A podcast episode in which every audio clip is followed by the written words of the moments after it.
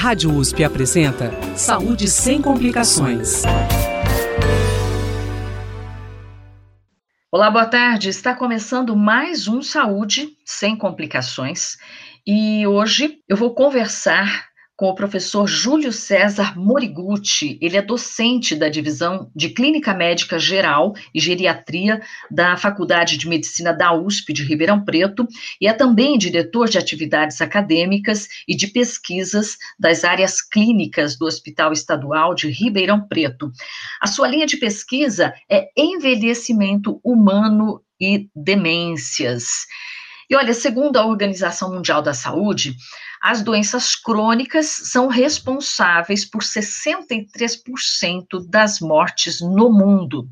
Doenças crônicas não transmissíveis apresentam um desenvolvimento lento e de longa duração. Na maioria das vezes, o indivíduo convive com essa condição por toda a vida. Boa tarde, professor Júlio César. Seja bem-vindo ao Saúde Sem Complicações. Boa tarde a todos os ouvintes. É um prazer aqui estar para poder responder algumas perguntas. Professor Júlio, eu gostaria que nós começássemos essa nossa conversa com o senhor explicando para a gente o que são doenças crônicas não transmissíveis. Bom, existem as doenças crônicas que são transmissíveis e aquelas não transmissíveis. As transmissíveis são exemplo, por exemplo, AIDS, tuberculose, hepatite B, hepatite C, e as não transmissíveis, as principais, são hipertensão arterial, diabetes, doenças respiratórias, obesidade, né? essas são as principais doenças. E agora, mais recentemente, com grande proporção as doenças do ponto de vista mental, a depressão e a demência. E por que, que é tão alto o índice de doenças crônicas não transmissíveis, professor? Bom, alguma coisa aconteceu com, com o passar do tempo, né? Então as pessoas estão vivendo mais. E isso faz com que muito mais pessoas cheguem numa idade de ter mais acometimentos. Eu esqueci de, de relatar sobre as doenças reumáticas, então as doenças articulares, é, a osteoporose, a osteoartrose. Então, é, quanto mais se vive, maior é a chance de ter essas doenças crônicas e, inclusive, a associação dessas doenças, o que impacta bastante na funcionalidade das pessoas. Tá? Então, diminuiu a mortalidade, aumentou a expectativa de vida, né, e aí as pessoas vivem mais. Quer dizer que pessoas mais velhas, então, têm maior tendência a doenças crônicas não transmissíveis. Homens ou mulheres, professor? Olha, as mulheres vivem mais, sabidamente, né? Então, assim, como elas vivem mais, elas têm a maior chance de ter um tempo maior para desenvolvimento das doenças. Mas isso é, varia bastante de acordo com outros fatores, por exemplo, Obesidade, se tiver obesidade associado, e isso é mais comum na mulher, isso aumenta a tendência de ter mais outras doenças, tipo hipertensão arterial, doenças do colesterol, doenças articulares, diabetes, né? Então, tudo isso está relacionado à, à obesidade. Eu ia perguntar para o senhor quais são as doenças crônicas não transmissíveis mais presentes na população, dessas todas que o senhor falou, né? É, são, é, são essas doenças que o senhor acabou de falar, mais relacionadas, então, à mulher, à obesidade? Não, as doenças mais prevalentes na, no, no idoso, né, doenças crônicas não transmissíveis, é de longe a hipertensão arterial. A hipertensão arterial, depois o diabetes, é, posteriormente, é, as advindas desses problemas, então, por exemplo, as doenças cardiovasculares, os AVCs, a, a, as isquemias do coração, que são consequências disso tudo.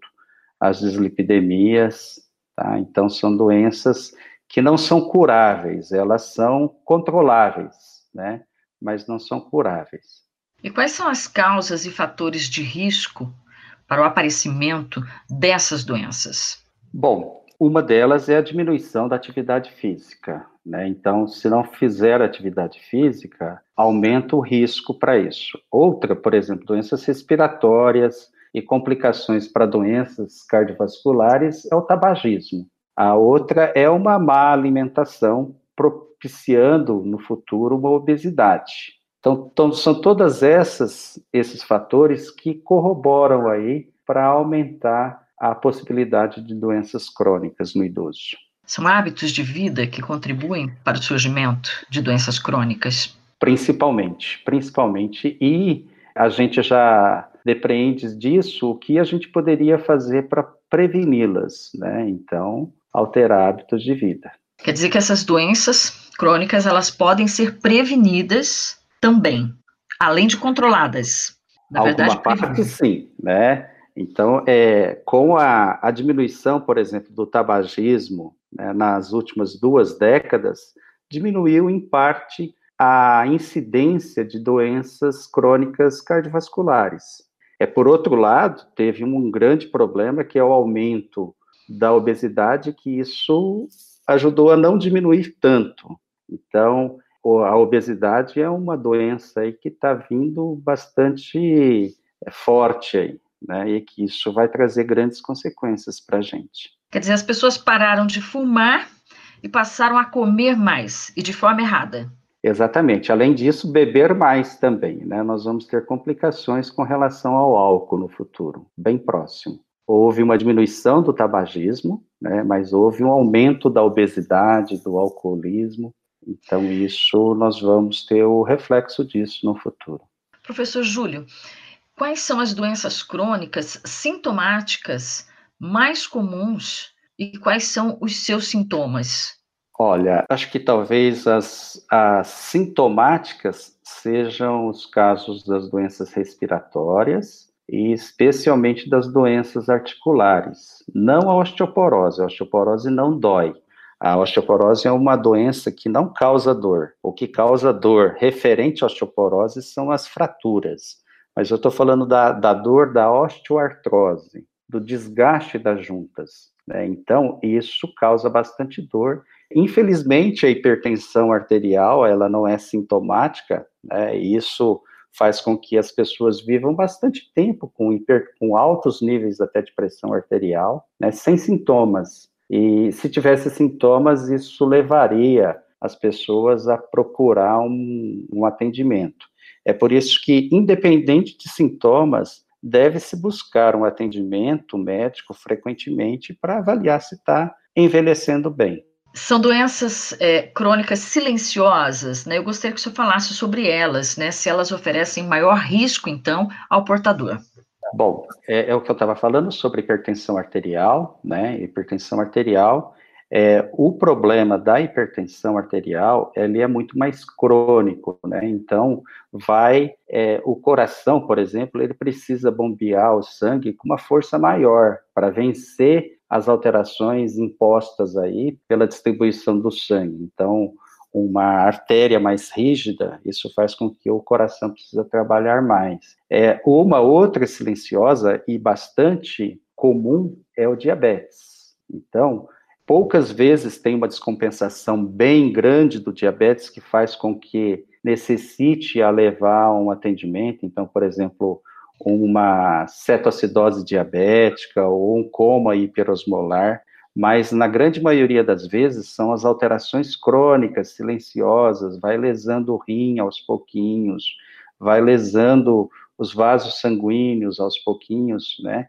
É, a retina, né? A alteração dos olhos, os nervos periféricos com neuropatia periférica, isso vai aos pouquinhos até o momento em que tem sintomas, né?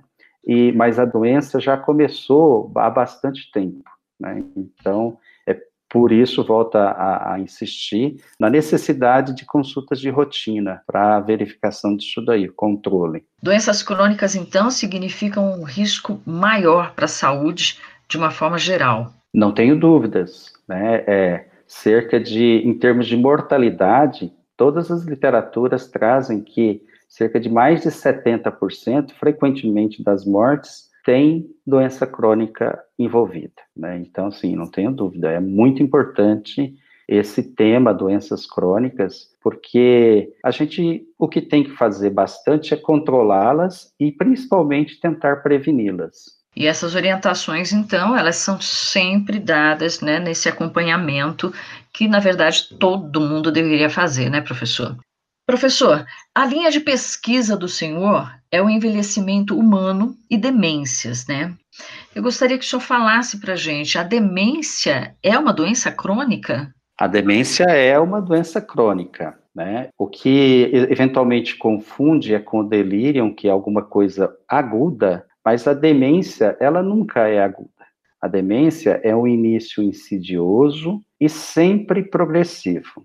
Com o envelhecimento populacional, né, surgiu, assim, veio à tona com mais prevalência esse tipo de doença, as demências. Todo mundo já deve ter ouvido falar da, da demência da doença de Alzheimer, que é o principal, mas uma das coisas interessantes com, relacionada à doença crônica, né, a hipertensão arterial, levando a múltiplos é, infartos cerebrais, né, poderia, é uma das grandes causas também de demência, a demência vascular. Eu gostaria que o senhor explicasse isso melhor para a gente, então. Né? Então, existem vários tipos de demências. Isso, é, é até interessante, muito bem colocada essa, essa pergunta, porque um, quando se rotula uma, um paciente com demência, tem cerca de menos que 10% das demências, elas são totalmente reversíveis. Então, advindas, por exemplo, de um hipotireoidismo, é, advindas de algum tumor de lobo frontal,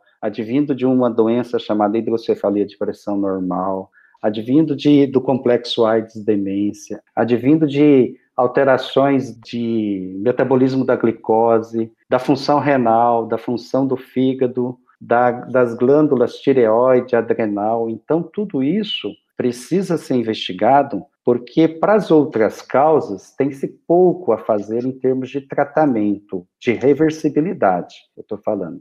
Mas é, é, muito importante que diante de um paciente com quadro demencial a gente busca esclarecer se aquela demência é reversível. Muito interessante isso. Existe então demência reversível?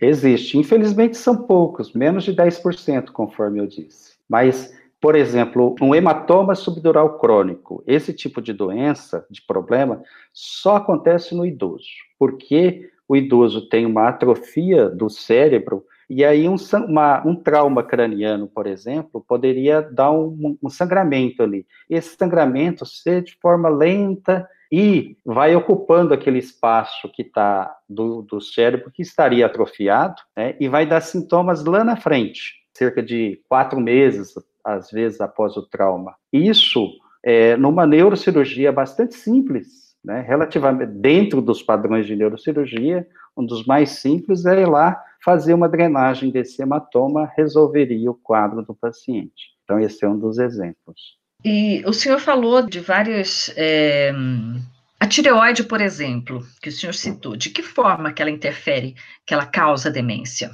Então, tanto a hiperfunção da tireoide, chamado hipertireoidismo, quanto o hipotireoidismo, a hipofunção da tireoide, em níveis bastante extremos, ele levaria a alterações cognitivas. E isso completaria simplesmente os critérios para demência, né? Então, tanto ela funcionando muito ou funcionando pouco, poderia manifestar com quadro demencial. Né? Não é pequenos níveis, pequenas alterações que isso poderia manifestar. Inclusive, esse é um dos exames imprescindíveis diante de um paciente com síndrome demencial que a gente pede, que é o TSH. E nesse caso, então, é, qual seria o tipo de demência? Tem alguma classificação, algum nome específico? Entraria como as síndromes demenciais reversíveis. E aí, de etiologia, por exemplo, um hipo ou hipertiroidismo. Então, tem alterações do sódio, do cálcio também, que poderia levar a quadros de demência, né? Mas no caso da tireoide aí, seria um hipotireoidismo é o mais frequente de ser, porque é um quadro longo, de longa data, vai confundindo um pouco com, olha, com fraqueza, né, com lentidão, que isso poderia ser é, confundido com o próprio envelhecimento. E não é tão simples. Nos casos bem ilustrados em termos de, de hipotireoidismo, seria até simples de fazer. Mas muitas vezes não é simples de fazer esse diagnóstico, a gente precisa recorrer a exames laboratoriais. Diagnósticos tardios.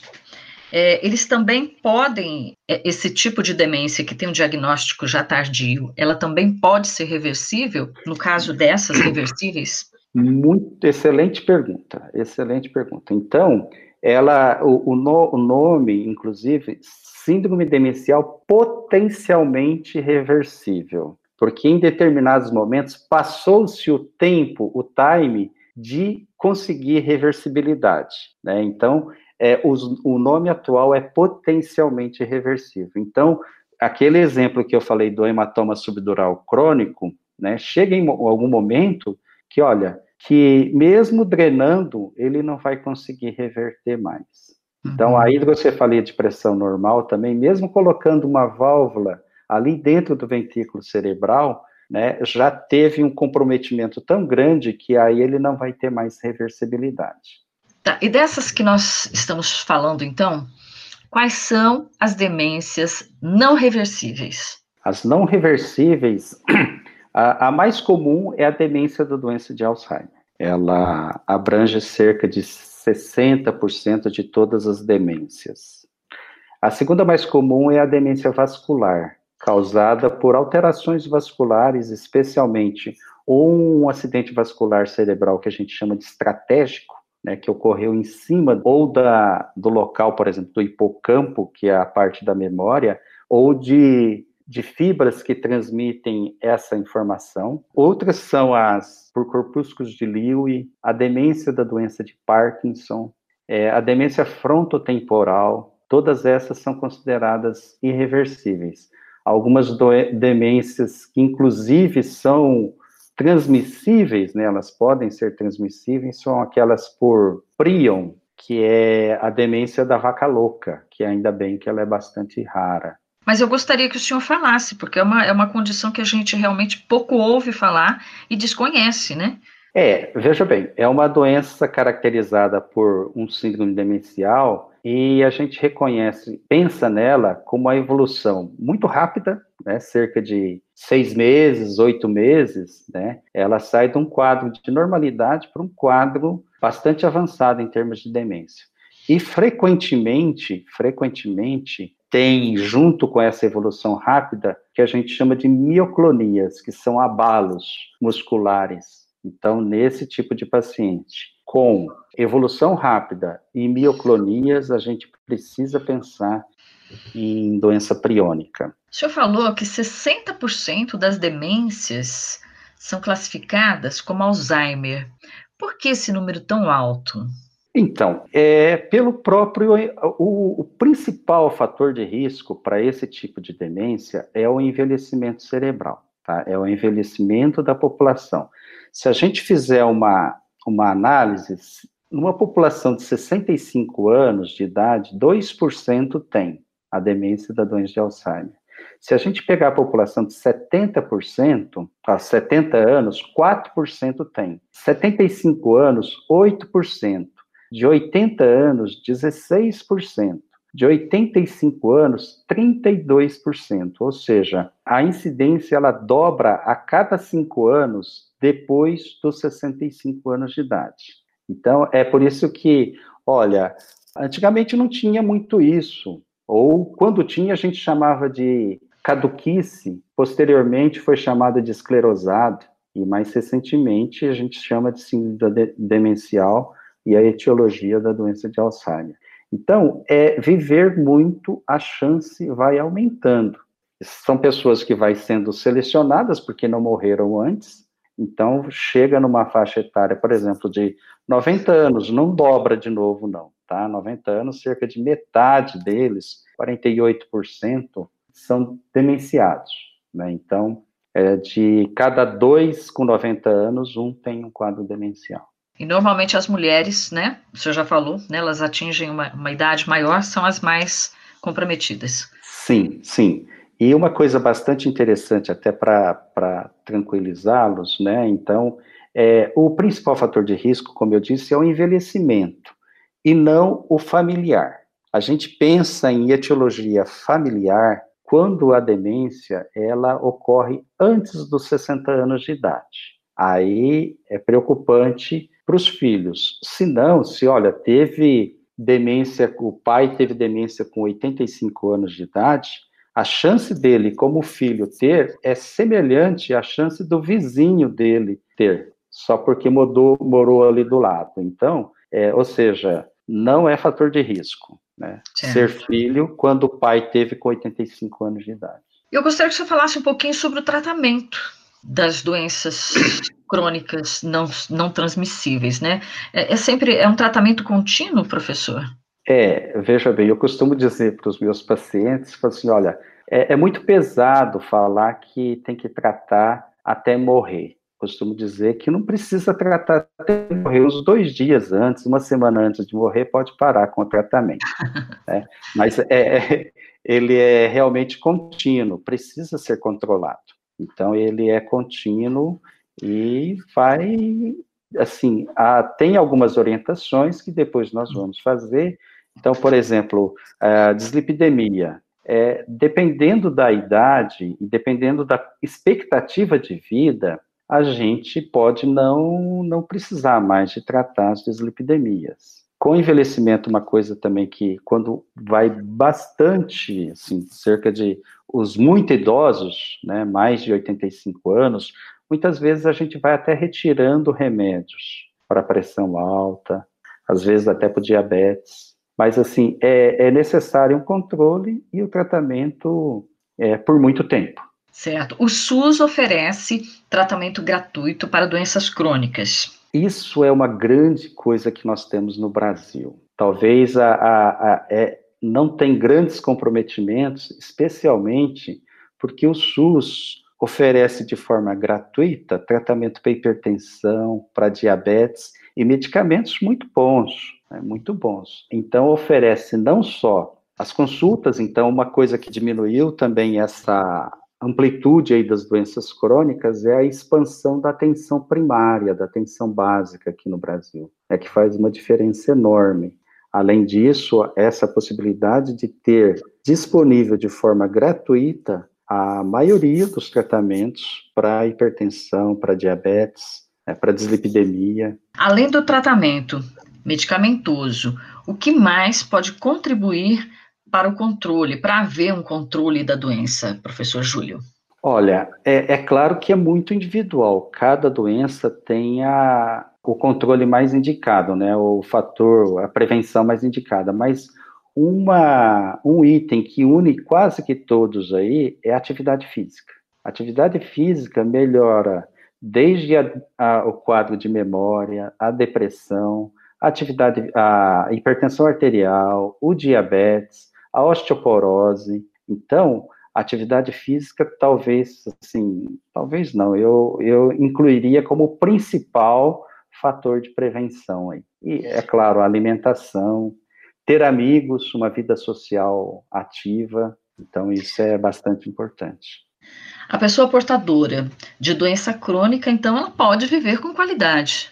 Claro, pode viver com qualidade. É, se estiver controlado, ela tem uma vida normal. Ela tem uma vida normal. É, tomando o remedinho, é, eu até co comento, olha, eu vou ter que tomar esse remédio por o resto da vida, olha, mas olha, a senhora vai tomar um comprimidinho de manhã e vai estar tá tranquila para o resto do dia. Eu tenho que usar esse meu óculos aqui o dia inteiro, senão eu não enxergo nada. Então só tiro o óculos na hora que eu vou tomar banho ou dormir. Né? O restante, eu tenho que carregar esse óculos em cima do meu nariz o tempo todo. E a senhora tem que tomar um comprimidinho de manhã, ou mais, né? Conforme a pessoa. Uhum. Certo. Isso vale para todas as doenças crônicas. Olha, não tenho lembrança de alguma que não valha, mas a grande maioria vale sim, tá? Então é um controle e ela passa a ser normal, ter uma vida normal. Professor Júlio, para encerrar, eu gostaria que o senhor falasse, que o senhor desse alguma dica, é, dicas né, e recomendações para para se viver bem, né, para se estar mais tranquilo, para se viver em paz com, com essa condição. O que, que o senhor me diz? Bom, a primeira delas é ter essa condição, essa doença crônica controlada. Né? E para isso, siga as recomendações do seu médico. Esse médico não precisa ser geriatra, ele um médico de atenção básica normalmente resolve todos esses problemas. É, uma boa alimentação, tá? Sem dúvida, isso é muito importante. Atividade física, pelo menos 50 minutos por dia, pelo, três vezes por semana, o que totalizaria 150 minutos por semana. Na medida do possível, ter amigos, ter uma atividade é, social interessante. Aqueles que não têm, né, que, olha, sempre foi muito fechado, não adianta, nós não vamos conseguir mudar isso. Mas aqueles que sempre, olha, conviveram sendo professora numa escola, tinha pessoas ao lado dela o tempo todo, então tenta manter isso daí. Então, a aposentadoria é alguma coisa que a gente precisa pensar nela antes de realizá-la, tá? Quais são os planos que nós vamos fazer após a aposentadoria? Porque muitas pessoas tem uma vida ativa muito grande no trabalho e depois aposenta e não está fazendo mais nada e aí entra num quadro de depressão muito grande. Então, planejamento para aposentadoria. É, e tente buscar é, felicidade em tudo que faça. Eu acho que isso é, é muito interessante, gostar do que faz. Eu conversei com o professor Júlio César Morigutti, docente da Divisão de Clínica Médica Geral e Geriatria da Faculdade de Medicina da USP de Ribeirão Preto, e diretor de atividades acadêmicas e de pesquisas das áreas clínicas do Hospital Estadual de Ribeirão Preto. A linha de pesquisa do professor Júlio César Morigutti é envelhecimento humano e demências. Professor Júlio, muito obrigada por sua participação aqui no nosso programa, viu? Sou eu quem agradeço e queria desejar uma boa tarde a todos os ouvintes. Muito obrigado. Obrigada. O Saúde Sem Complicações vai ao ar toda terça-feira, às 13 horas, com reapresentação aos domingos, às 17 horas. E você também pode acessar todos os programas já exibidos através do www.jornal.usp.br. Tem sugestões de novos temas? Tem dúvidas a respeito desse tema do que nós conversamos hoje com o professor Júlio? Escreva para o imprensa.rp.usp.br. Com apoio de produção da estagiária Flávia Coutre, o Saúde Sem Complicações volta na próxima terça-feira com um novo tema. Obrigada por sua audiência. Até lá. Saúde sem complicações. Apresentação: Mel Vieira. Trabalhos técnicos: Mariovaldo Avelino e Luiz Fontana. Direção: Rosimeire Talamone.